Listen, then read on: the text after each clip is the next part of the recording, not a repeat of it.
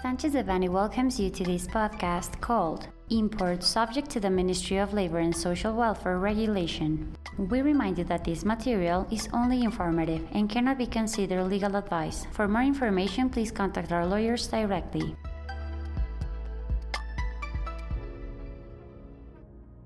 On February 17, 2023, published in the official Federal Gazette, the agreement that establishes the goods whose importation is subject to regulation by the Ministry of Labor and Social Welfare, which will become effective on May 18, 2023. The Forced Labor Agreement is published in compliance with the provisions of the Labor Chapter of the United States Mexico Canada Agreement, USMCA, specifically Article 23.6, in which the three member countries agree to prevent the importation of goods into their territories produced in whole or in part by forced or obligated labor, for which it is necessary to establish a procedure where the Ministry of Labor and Social Welfare can give attention to the cases presented to it when such situations are presumed. The Forced Labor Agreement establishes that, in accordance with Article 2 of the Forced Labor Convention 1930 of the International Labor Organization, forced or obligated labor is understood as any work or service which is demanded of any person, including minors, under the threat of any penalty and for which he has not offered himself voluntarily.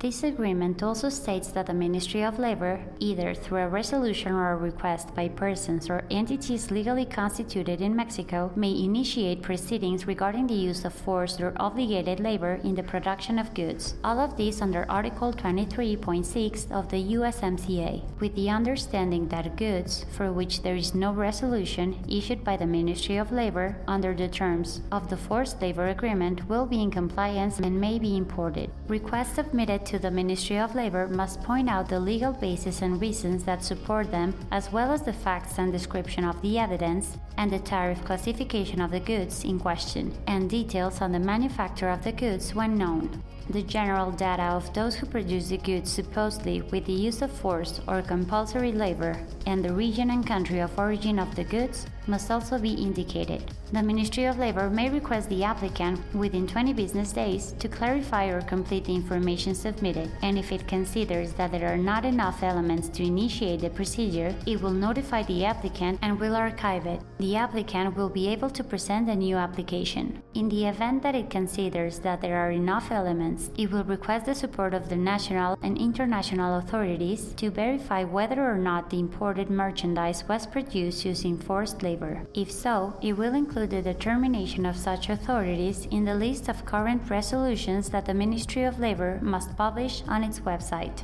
Otherwise, the Ministry of Labor will notify the importer of the initiation of the investigation procedure, providing a period of 20 business days to show what it considers appropriate, and must issue a resolution in the next 180 business days following the filing request, either determining the existence of the use of forced or obligated labor or determining that the above is not accredited. These resolutions will be published on the Ministry of Labor webpage, and any person may request the nullity of a resolution or the updating of this list when it is shown that the use of labor of workers in such situation has ceased or the authorities of those countries have resigned the determination in this regard. Therefore, it is important for companies in Mexico to analyze the possible impact of the agreement in their commercial relations as well as to know the legal implications of importing products that do not comply with the guidelines established in the USMCA. The team of professionals of the Foreign Trade and Labor Practice Group of Sanchez Devanny has extensive experience in audits to verify the correct compliance with local legislation,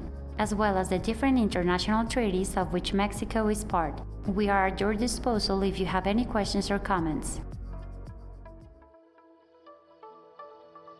This content was prepared by Alfredo Kupfer, José Alberto Campos Vargas, Eduardo Sotelo Cauduro, Fermín Lecumberri Cano, Juan Carlos Jiménez Labora Mateos, and Fernanda Sánchez Castillo, members of the Labor, Social Security, Immigration, and International Trade and Customs Practice Group. For any questions or comments on this material, please contact us directly or visit our website, sanchezdevanny.com.